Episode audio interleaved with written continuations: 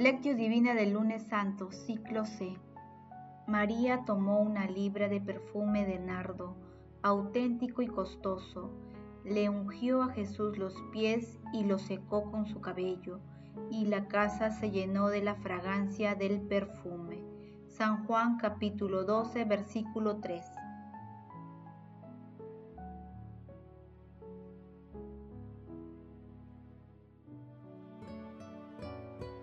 Oración inicial. Santo Espíritu de Dios, amor del Padre y del Hijo, ilumínanos con tus dones para que podamos comprender los tesoros de la sabiduría que Jesús nos quiere revelar en este día. Otórganos la gracia para meditar los misterios de la palabra y revélanos sus más íntimos secretos. Madre Santísima, intercede ante la Santísima Trinidad por nuestra petición. Ave María Purísima, sin pecado concebida. Paso 1. Lectura. Lectura del Santo Evangelio según San Juan capítulo 12 versículos del 1 al 11. Seis días antes de la Pascua fue Jesús a Betania, donde vivía Lázaro, a quien había resucitado de entre los muertos. Allí le ofrecieron una cena. Marta servía y Lázaro era uno de los que estaban con él en la mesa. María tomó una libra de perfume de nardo, auténtico y costoso. Le ungió a Jesús los pies y los secó con su cabello, y la casa se llenó de la fragancia del perfume. Judas Iscariote, uno de sus discípulos, el que lo iba a entregar, dice, ¿Por qué no se ha vendido este perfume por 300 denarios para dárselos a los pobres? Esto lo dijo no porque le importase los pobres, sino porque era un ladrón, y como tenía la bolsa se llevaba lo que iban echando en ella. Jesús dijo, Déjala, lo tenía guardado para el día de mi sepultura, porque a los pobres los tienen siempre con ustedes, pero a mí no siempre me tienen. Una muchedumbre de judíos se enteró de que estaba allí y fueron, no solo por Jesús, sino también para ver a Lázaro, al que había resucitado de entre los muertos. Los sumos sacerdotes decidieron matar también a Lázaro, porque muchos judíos por su causa se les iban y creían en Jesús. Palabra del Señor, gloria a ti Señor Jesús.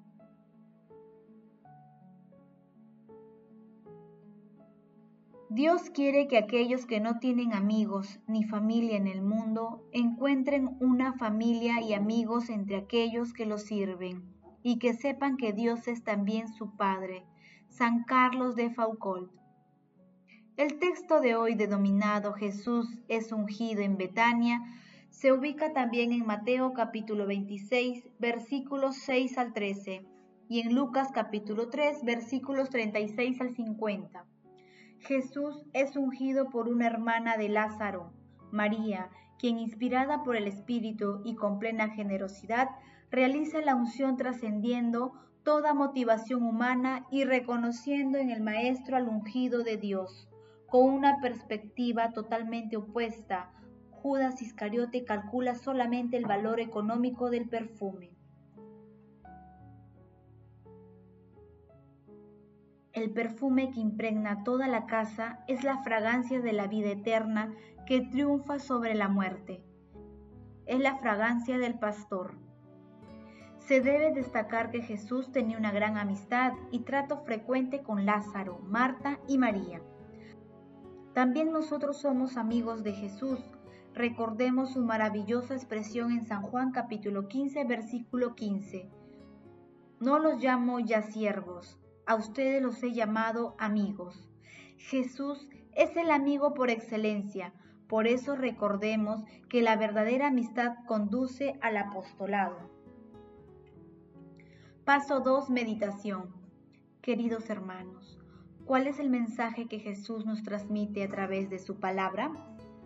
En esta Semana Santa estamos a punto de ser testigos de la acción salvadora de Jesús con su pasión, crucifixión, muerte y resurrección, que son los acontecimientos gloriosos que nos abren las puertas a la vida eterna.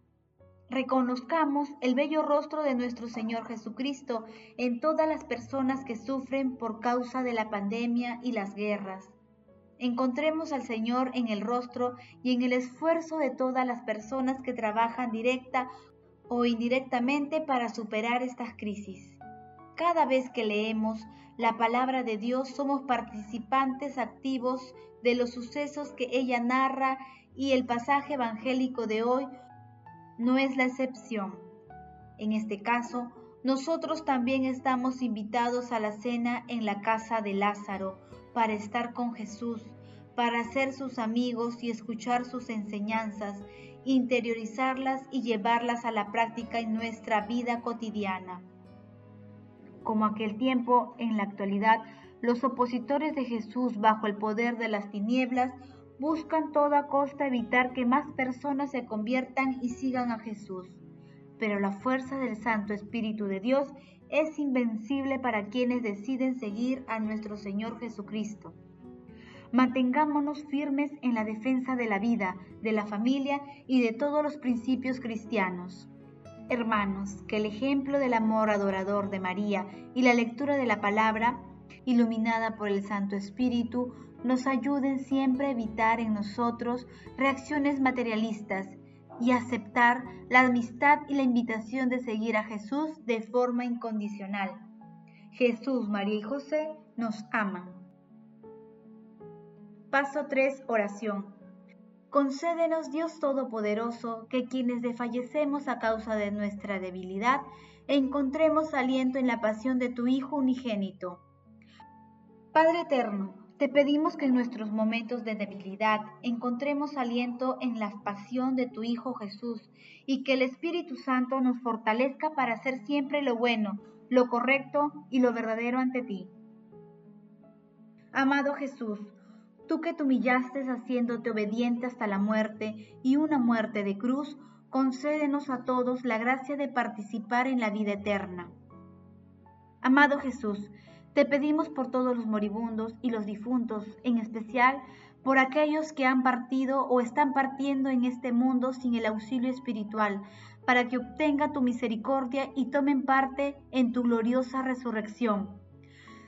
Madre Santísima, Reina de los Ángeles, intercede ante la Santísima Trinidad por nuestra petición. Amén. Paso 4 Contemplación y acción.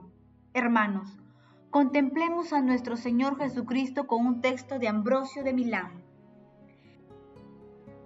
Bienaventurado el hombre que comparte el dolor del pobre, que hace suyas sus necesidades y conoce las incomodidades que acarrea el menesteroso. Por otra parte, si es verdad que el Señor sufrió por los pobres, también lo es que no dudó en reprender a Judas cuando éste exclamó, a propósito del ungüento que María había vertido sobre los pies del Cristo. Se hubiera podido vender por 300 denarios para repartirlos entre los pobres. Los otros apóstoles pensaban también lo mismo, pero el sentimiento era distinto. En Judas hablaba la avaricia, en los otros la misericordia. Judas entreveía la posibilidad de un robo. Los discípulos se preocupaban por dar de comer a los pobres. Ahora bien, Cristo dio una respuesta válida para todos. Dejadla en paz. Esto que ha hecho anticipa el día de mi sepultura. Además, los pobres lo tenéis siempre con vosotros, a mí en cambio no siempre me tendréis. Así pues, en el primer lugar, está la fe y en segundo la misericordia. La misericordia solo resulta preciosa si va acompañada de la fe. Sin la fe es un despojo, sin la fe es insegura. La fe es el fundamento seguro de toda virtud. Bienaventurado, por tanto, el que piensa en la miseria y en la pobreza de Cristo, que de rico como era, se hizo pobre por nosotros, rico en su reino, pobre en la carne, porque tomó sobre sí esta carne de pobres, no padeció, por consiguiente, en riqueza, sino en nuestra pobreza. Intenta pues penetrar en el sentido de la pobreza de Cristo. Si quieres ser rico, intenta penetrar en el sentido de tu debilidad.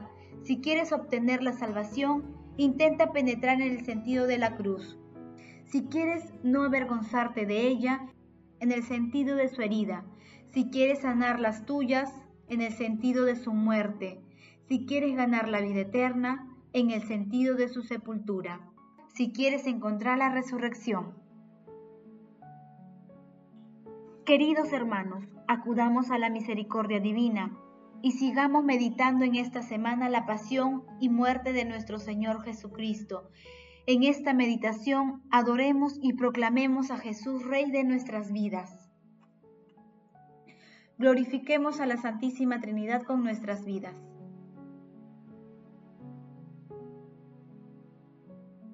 Oración final. Gracias Señor Jesús porque tu palabra nos conduce por caminos de paz, amor y santidad. Espíritu Santo, ilumínanos para que la palabra penetre a lo más profundo de nuestras almas y se convierta en acción. Dios glorioso, escucha nuestra oración. Bendito seas por los siglos de los siglos. Madre Santísima, intercede ante la Santísima Trinidad por nuestra petición. Amén.